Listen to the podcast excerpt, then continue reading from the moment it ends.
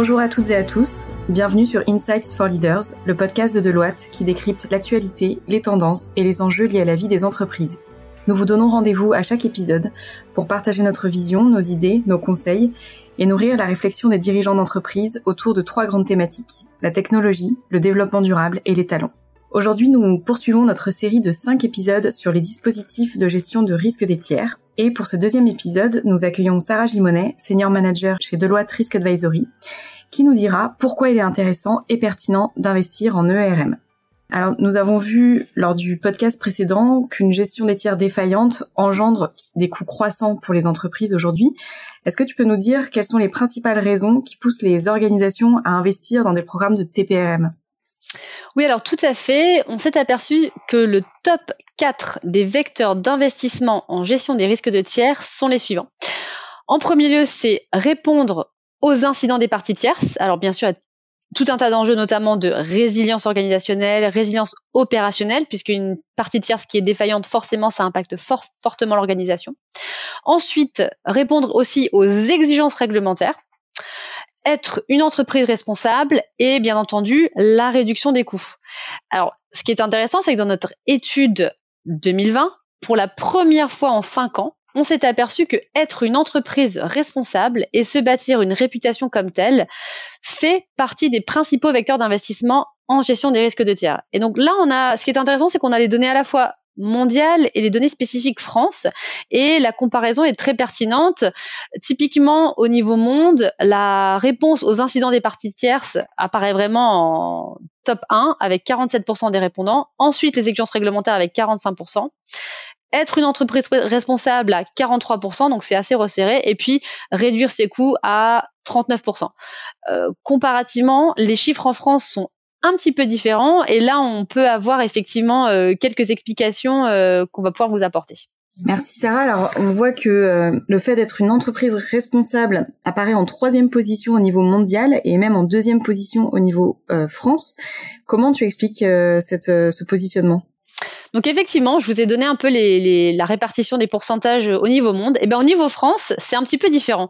En fait, euh, les exigences réglementaires apparaissent dans le top 1, suivi de la volonté d'être une entreprise responsable. Donc 69% pour les exigences réglementaires et 62% pour être une entreprise responsable, alors qu'on retrouve la réduction des coûts à 36% et euh, la réponse aux incidents de partie tierce à 26%. Donc on voit vraiment la, différence au niveau euh, France versus au niveau monde.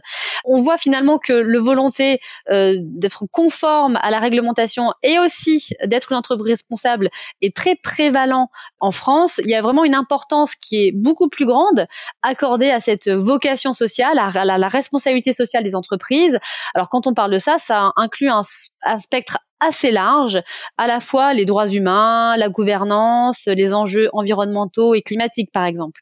Donc on le voit et nous on l'explique de cette façon-là en liant finalement ce côté exigence réglementaire avec la volonté d'être une entreprise plus responsable on voit qu'en fait la pression réglementaire joue un rôle primordial. Et en France, on a le contexte de la loi anticorruption euh, Sapin 2 et puis aussi la loi sur le devoir de vigilance. Et donc pour nous, effectivement, ces deux réglementations ont vraiment mis euh, sous pression les organisations alors de tous les secteurs, en lien justement avec cette gestion des risques de tiers, puisque dans euh, ces deux réglementations, on a un pilier qui est très important, qui est le fait de faire des due diligence sur les parties tierces.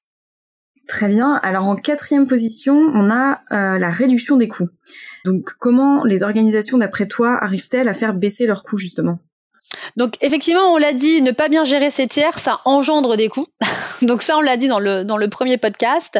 Et en même temps, si justement on, on, gère bien euh, ses coûts, si justement on, on arrive à réaliser des, des, économies, faire baisser ses coûts, c'est principalement par l'efficience et aussi des initiatives de recouvrement. Donc c'est vraiment euh, une des premières motivations euh, pour investir dans la gestion des risques de tiers. Parmi les répondants à notre enquête, 53% des organisations estiment que la réduction des coûts, elle vient justement de l'efficience. Et alors, par quel biais? Ce qui est intéressant, c'est que ce qui est privilégié dans, les réponses, c'est vraiment l'appel au centre de services partagés pour la gestion des risques de tiers. Donc vraiment cette euh, gestion, on va dire, centralisée de la gestion des risques de tiers. Alors, parmi les répondants, on a 41% des personnes qui estiment qu'ils peuvent protéger leur marge par le biais d'initiatives de recouvrement En revanche, une grande partie, donc 66%, nous disent n'avoir aucune initiative à ce sujet-là et certainement pas alignés au programme de gestion des risques de tiers ou alors ils savent pas du tout s'ils sont coordonnés en centrale pour le faire. Donc il y a, une volonté. Après, il y a des vrais enjeux en phase de, de mise en œuvre opérationnelle de cette volonté-là.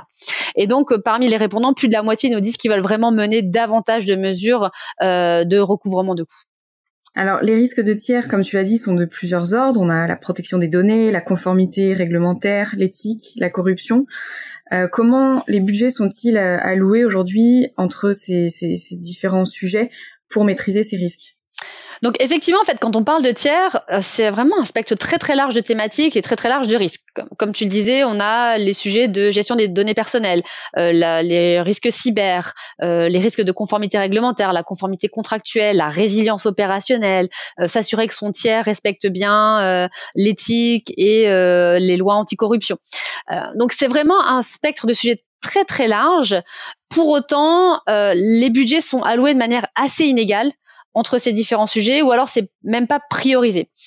De nombreuses organisations le reconnaissent, elles n'investissent pas suffisamment notamment pour ancrer des initiatives responsables au cœur de leur relation avec les tiers. Donc on a vraiment encore le sujet euh, RSE, éthique qui revient et elles savent pertinemment qu'elles n'ancrent pas ces, ces initiatives-là au cœur du, de la gestion des risques de tiers. Euh, et finalement, les investissements sont majoritairement orientés vers ce qu'on pourrait appeler des zones de risque dites prioritaires et qu'on retrouve de manière transverse à tous les secteurs d'activité. Euh, donc on a la sécurité de l'information et le risque cyber euh, qui ressortent vraiment euh, à 65% puis à 60%, les données personnelles également à 60%. On, voit c'est vraiment ces, ces sujets-là qui sont les plus prévalents. Les enjeux aussi de santé et de sécurité qui ressortent à 57% des réponses. Des sujets de corruption donc là, il y a aussi le, sujet réglementaire à 55% et euh, la non-conformité réglementaire de manière plus globale à 55%. Donc forcément, des sujets de risque, des thématiques de risque vont être plus fortes que d'autres. Et je, le rappelle, je le disais tout à l'heure, typiquement en France, on a la réglementation Sapin 2 euh, qui impose aux organisations de mettre en place euh, des évaluations sur leurs tiers. Donc forcément, elles vont privilégier le sujet corruption parce que c'est imposé par la réglementation pour évaluer leurs tiers.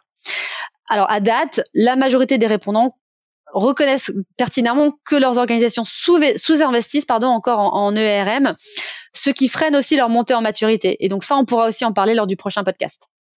Très bien. Alors Sarah, pour euh, conclure, une dernière question peut-être plus prospective.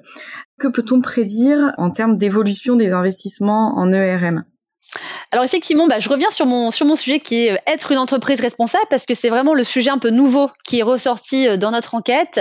Donc on le voit, les organisations elles ont vraiment davantage conscience qu'elles doivent être responsables. Il y a vraiment ces enjeux de RSE qui ressortent de plus en plus et on l'a vu, hein, ça fait vraiment partie des principaux vecteurs d'investissement euh, depuis 2020 alors que dans les enquêtes précédentes ça n'apparaissait pas de manière aussi forte. Pour autant, comme je disais, de nombreuses organisations admettent qu'aucun budget n'est alloué sur ce sujet-là.